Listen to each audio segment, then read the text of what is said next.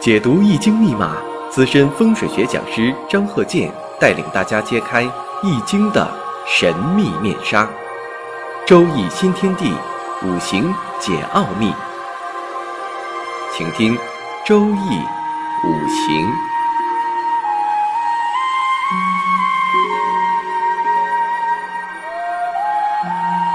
上山微电台荣誉出品。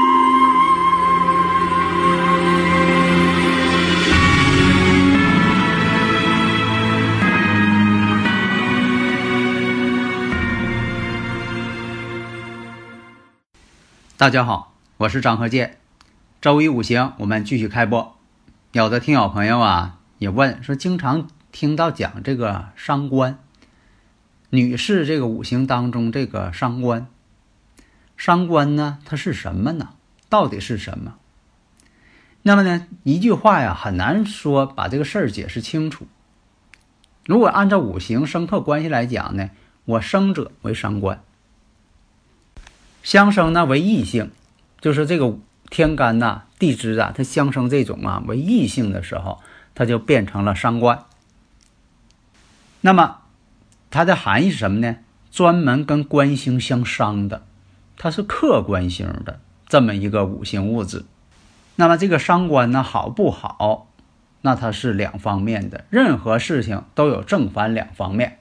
比如说，无论是男女，这个伤官呢代表聪明之星。智慧之星，也代表着逆反心理、抗上心理、叛逆的一种反抗的这么一个表现。如果有伤官有财星配合，这也是一个比较好的组合。从古人的这个观点，还有我们日常这个经验来说，如果女士呢有这个啊伤官这个五行，那对感情啊、婚姻呐确实有影响。啊，事实证明，呃，验证了，确实是这样。下面呢，我们看啊这个例子啊，女士的丙戌、戊戌、丙寅、己丑。那这个五行我们看啊，那日主呢是这个丙火，那月上呢是个戊土，那丙火生戊土，但它俩相生呢是同性相生。因为这个丙火是阳性的，戊土也是阳性的，那相生呢，那就是食神，它不叫伤官，叫食神。再看年上呢，还有个丙火，那它俩相同，它俩相同叫比肩，比肩呢，肩膀齐为弟兄嘛，就代表相同的意思，比肩。然后呢，时柱我们看己丑，那丙火生己土，那己土呢是阴性的，那丙火是阳性。阳生阴，这个阴阳则不同了，相反了。那这种相生呢，那就是要伤官啊！大家在这方面应该领悟了吧？因为我在这个五行大讲堂当中就讲过多次了啊，这属于这个基础。而且它这五行呢，土还是比较多的，泄他自己的还较多。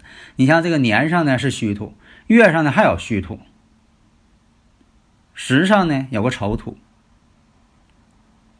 那这个呢，就是很典型的表现出来了，在这个呃情感上啊，对老公啊，他这个五行方面啊，都表现出来一种克制状态。所以说呢，你像这个人呢，现实当中确实聪明、精明、能干，而且呢，好胜、好强，对某些方面的这个不行的人，那他有点。看不上，很高傲的样子，眼高手低的一些做事方式，对于这个生活一些方面呢，也是看得很现实。所以说，你看，呃，都这种表现了，呃，现实当中有这种人呢，就不太容易成婚，呃，即便结婚了呢，还容易分开、分离，呃，而且呢，颇有心机，脑筋转得快。那么从这个相貌上来说，呃，颧骨比较高，眼睛呢特别大，总是那种呃要这个啊水汪汪的那种感觉。人呢也确实呢多才多艺，也有艺术性，但是呢性格呢比较高傲，有心机。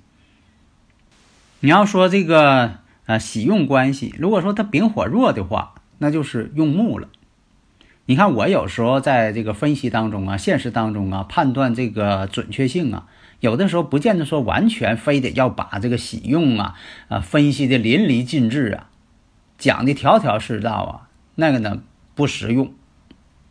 那么呢，他是在这个戊申年谈恋爱，庚戌年结婚了，婚后，在这个辛亥年的时候，因为呢，他在这个家族当中啊，特别啊能干活，能力特别强，所以呢，长辈呢就把这个家族产业呀就移交给他了。就等于说，移交给她老公。其实她老公又干不了什么，其实就是移交给她了。这个人呢，确实能够经营。你看这个伤官生财嘛，以前讲过，但是他财星没有透出来，透出来食神伤官。但就这样，他还是比较啊经营挺能干的，挺有方式方法。所以说呢，把这个产业呢，也是当时给做了是有声有色，因为他确实有一定的想法，不是那种墨守成规的人。大家呢，如果有理论问题呢，可以加我微信幺三零幺九三七幺四三六。那么这个五行呢，我们继续分析。到了这个壬子年的时候，你看有的时候吧，一个是它这个五行组成，这种组成决定的；另一个什么呢，也是某些方面啊客观的因素影响啊都会出现。那么到了这个壬子年的时候，变成什么了？有点这个伤官见官了，伤官见官为祸百端，反而呢，他这个继承这产业啊，走下坡路了，干的不行了。虽然说呢，他是也动了一些脑筋，也很会做生意，但是呢，走到这个时间节点的时候，一种天意吧，事业上呢，反而呢，走下坡路，亏空很大。这也是什么呢？就说有伤官有食神。这个财星没有，五行当中没有财星，所以说看了很多这个呃老板，有的时候他五行当中啊，生日五行当中真就没有财星，但他却是大老板，曾经也挣过大钱，但是呢，最终结果财来财去，那，都是这种情况，他这也是这种情况，啊，确实是可以当老板的料，呃，但是那个财星没有透出来，就变成这种状况了。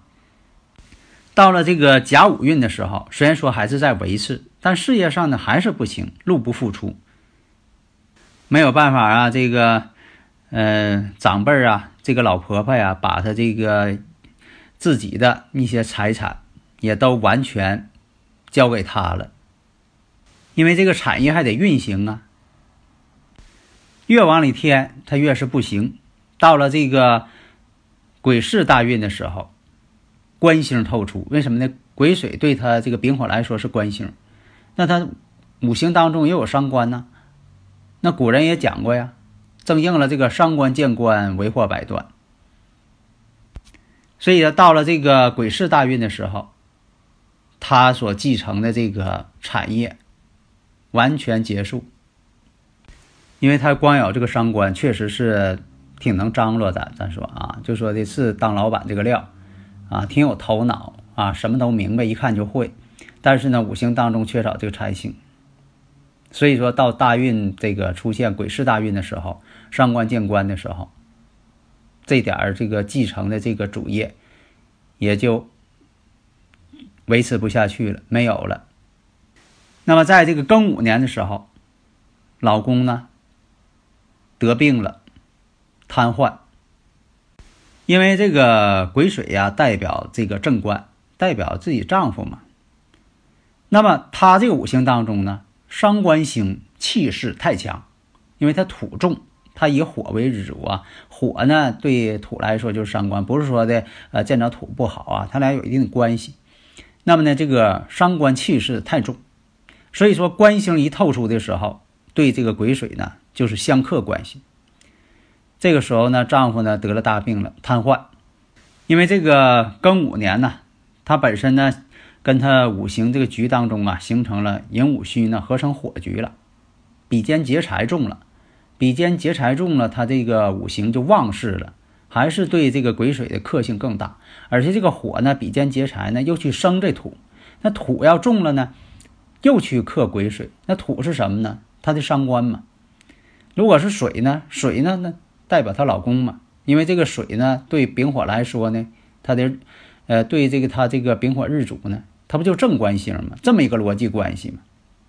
所以经过这个几年这个过程，本身来讲呢，这个老公那边的这个家族产业也没有了，老公呢也得病了，瘫痪了。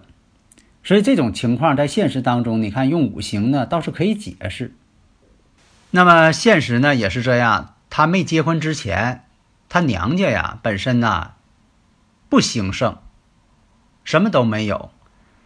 他出嫁之后呢，哎出现一个现象，他娘家呀这个事业呀特别好，蒸蒸日上。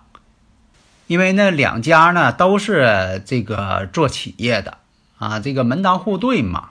两个人呢都是做企业的，啊，因为这个例子呢是一个国外的例子，啊，两家呢都是这个家里边都是有产业的。